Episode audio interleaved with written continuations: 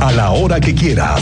Esto es lo más importante en el podcast de Así sucede expreso del 101.1 FM Estéreo Cristal.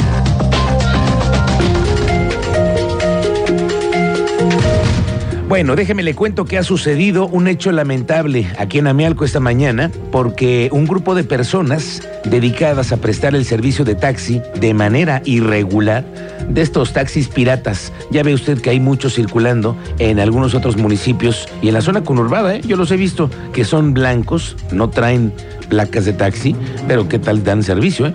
Bueno, pues estos taxis pirata en Amealco agredieron a personal de la Agencia de Movilidad del Estado y los hechos nuevamente se desarrollan en la comunidad de Santiago Mezquititlán. Santiago Mezquititlán, ahí en Amealco, no es la primera vez que tiene problemas y que ocurren hechos violentos con funcionarios públicos.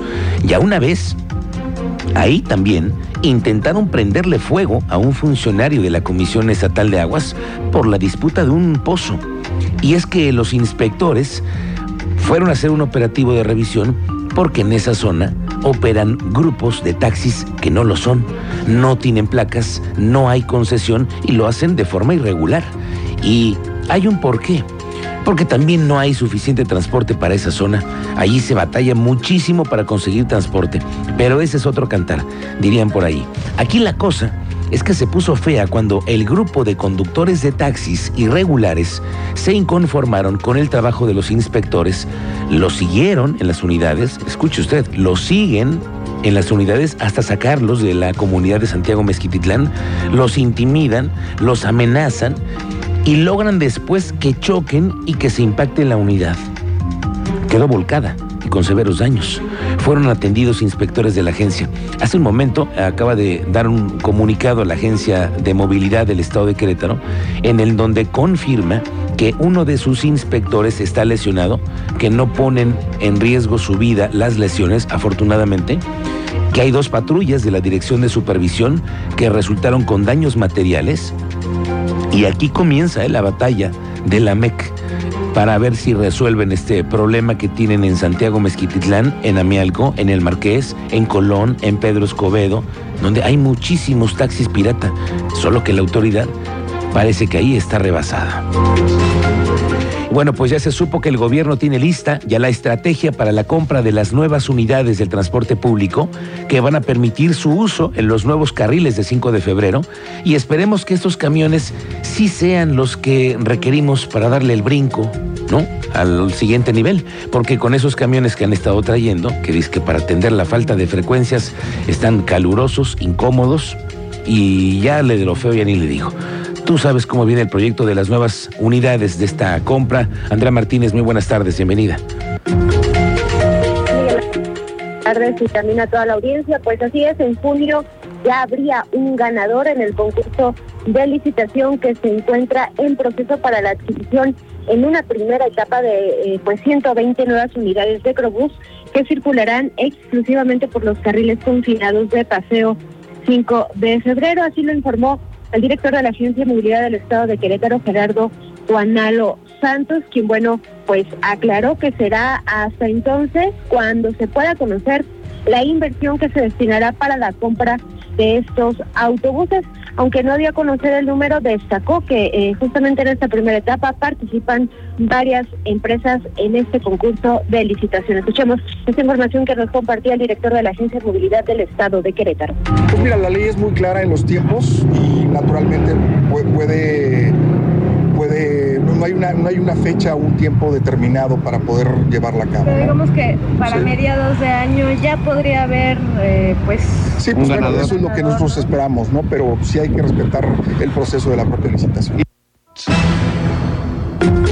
Los Santos precisó que las 120 unidades contarán con ciertas características técnicas que cumplirán con los requerimientos necesarios para que puedan operar sobre 5 de febrero. Finalmente, bueno, afirmó que los nuevos camiones deberán ya estar en Querétaro cuando entre en funcionamiento paseo 5 de febrero, es decir, en diciembre antes de que concluya este 2023. Esta fue la información, Miguel Ángel. Gracias, Andrea Martínez. Estamos pendientes. Y hay otra, ¿eh? El tema es el cuidado que le ponemos todos a los camiones.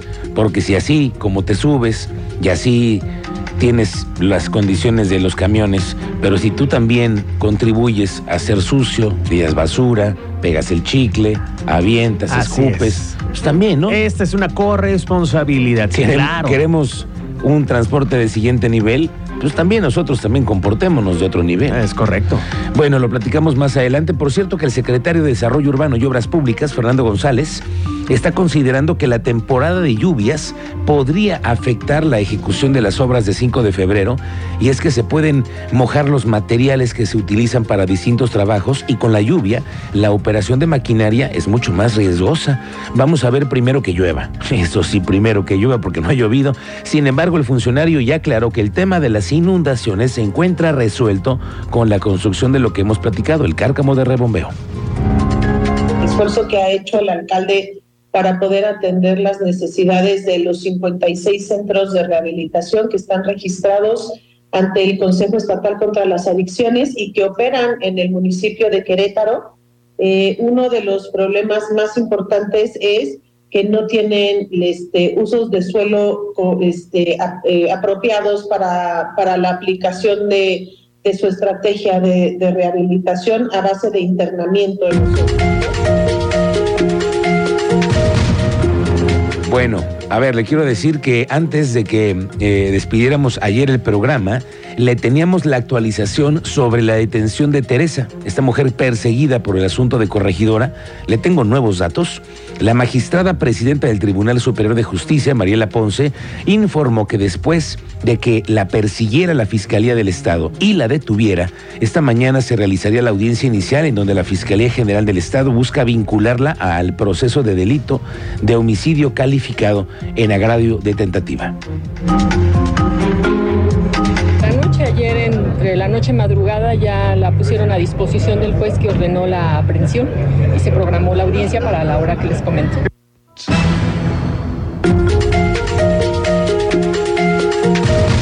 Vamos con el añejo tema, pero que sin duda persigue a la rectora de la Universidad Autónoma de Querétaro, a quien por cierto cada vez escucho más su nombre rondar por los corrillos políticos con el tema de su posible aspiración. ¿eh? Ya ves que salen de rectores y les gusta continuar, buscarle.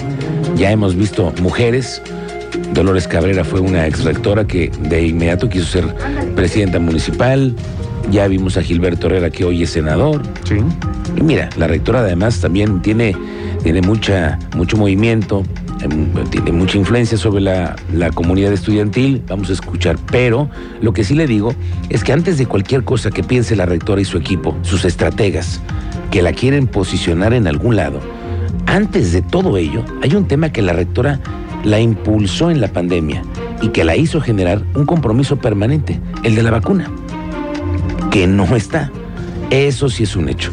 Al día de hoy, jueves 4 de mayo del 2023, la dicha vacuna no está. Eso sí es un hecho. Bueno, pues la rectora de la universidad hoy afirmó que la investigación y desarrollo de la vacuna Kivax, que sigue en marcha, que están esperando los resultados del primer prototipo tras el anuncio de la titular del CONACIT sobre la vacuna patria.